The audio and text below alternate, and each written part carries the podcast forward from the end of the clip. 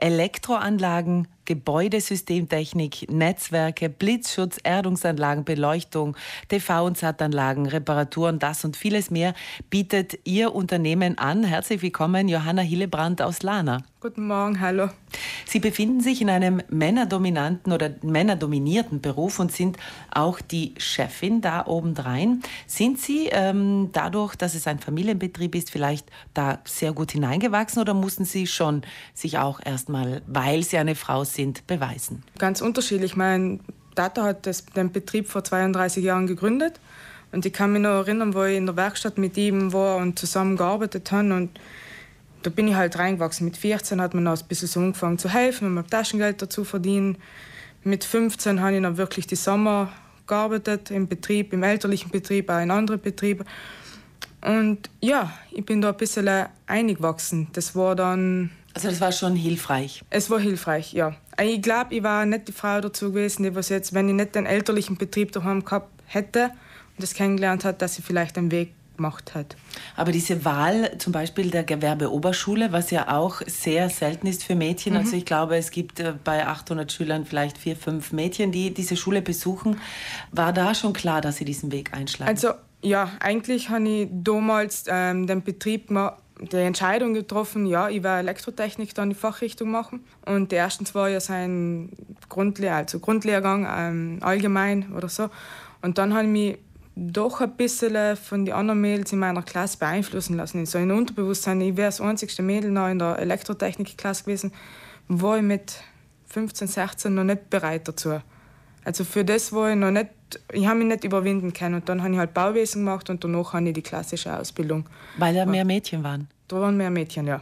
Und eigentlich wollten Sie aber immer schon Elektrotechnik? Elektrotechnik.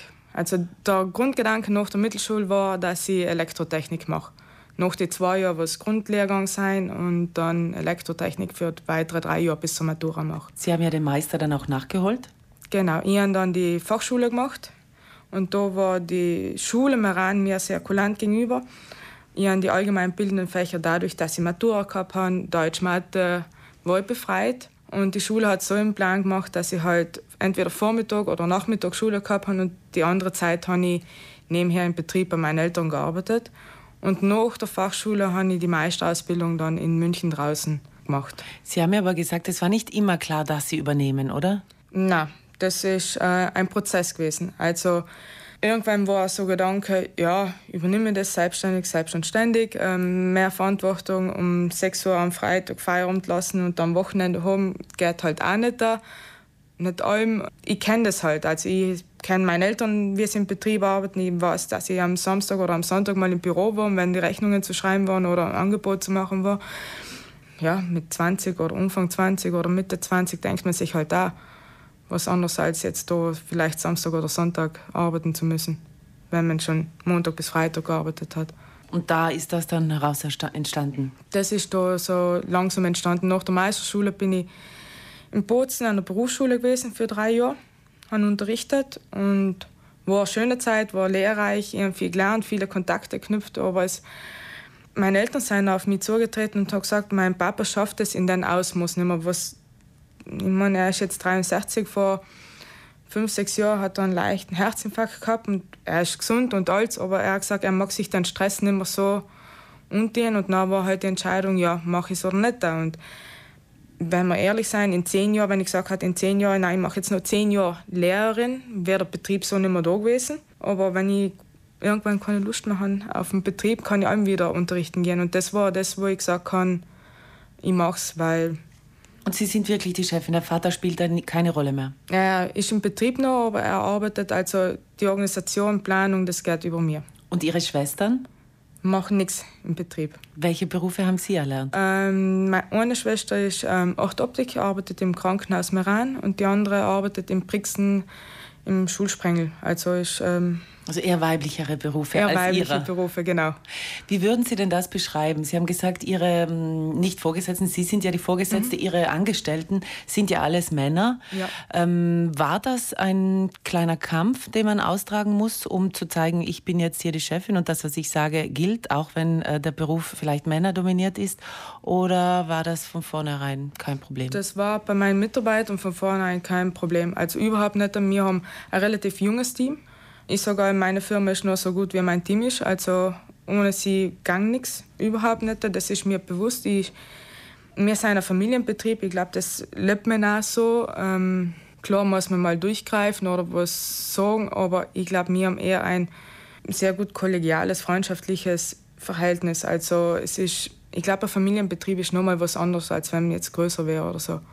Frau Hillebrand, aber trotzdem sagen Sie, dass äh, Sie als Frau doch mehr Druck verspüren, um zu zeigen, dass Sie das Gleiche können wie die Männer. Ja, es hat sich halt so über die letzten Jahre ähm, gezeigt, dass ich oft das Gefühl habe, ich muss mir mehr beweisen. Das ist meine Entscheidung, werden mehr hinterfragt, als wenn jetzt ein männlicher ähm, bei Baubesprechungen mit anderen Handwerkern oder Ingenieuren, Architekten, die was da sein, da wird halt ähm, meine Aussage mehr, oft mehr hinterfragt als die von männlichen Kollegen. Oder ich war mit meinem Vorarbeiter auf der Baustelle, wir haben Baubesprechung gehabt. Wenn ich allein bin, dann wird mein Rot gefragt, wenn mein männlicher Kollege, mein Umgestellter, also wo ich eigentlich die letzte Entscheidungskraft habe, mit dabei ist, dann wird erst der Ehrung geschaut und gefragt, ähm, ja, kann man das so machen oder nicht. Klar, ich könnte jetzt auch sagen, mein Umgestellter soll derweil mitarbeiten oder noch arbeiten und die Baubesprechung mache ich allein. Aber er ist vor Ort und dann will ich, dass er das auch mitkriegt, was so entschieden wird. Also das heißt, Sie leben schon noch mit Vorurteilen? Manchmal schon, ja. Und wie geht es Ihnen damit? Ja, man, ich glaube, man blendet viel aus. Ich habe über die Jahre viel ähm, gelernt ausblenden. Mein Tata hat auch gesagt, ja, dann wirst du sehen, wenn die drei Jahre mal um sein, dann wird es leichter gehen mit dem, dem Druck umgehen, die Entscheidungsfähigkeit, mit dem Stress und so. Und das ist wirklich von Jahr zu Jahr besser geworden. Es sind auch ähm, wenn so Aussagen gefallen sein, ähm, ja, der Mann hat das jetzt so gemacht oder der Walter hat das jetzt so gemacht, der Walter ist mein Papa oder irgendwas. Ja, wenn ich die Firma übernommen habe, war das echt schwierig. Das ist mir nur gegangen. Aber jetzt denke ich mir, ja, ich mache es halt so. Ich sage, das ist meine Entscheidung, ich muss unterschreiben und ähm, ich, muss, ich muss dafür gerade stehen. Also also ich habe damit gelernt, umzugehen. Sie sind ja Chefin von einigen Angestellten in Ihrem Betrieb. Würden Sie da unter Umständen auch eine Frau anstellen? Sofort. Also es hat sich damals, wenn die Firma übernommen habe, hat sich eine beworben. Leider habe ich damals zu wenige Stellen gehabt, um noch mehr Lehrlinge anzustellen, weil ich gesagt habe, ähm, es sollte ausgeglichen sein, Geselle, Lehrling.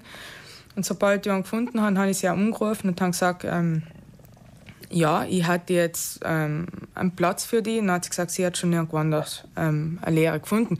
Sie ist auch ähm, Bananen- und Elektriker. Wir sind mittlerweile wirklich äh, ein paar mehr Frauen auf der Baustelle. Und das ist gut so, oder? Ja. Johanna Hillebrand, vielen Dank für den Besuch. Sie sind heute Abend auch Gast. Es geht um Geschlechterstereotype heute Abend nach der Tagesschau bei uns in einer Dokumentation und auch in einer anschließenden Diskussion. Da sind Sie unter anderem auch mit Gast. Das Ganze wird live aus Brixen äh, gesendet. Ganz genau. Gute Sendung. Dankeschön. Danke.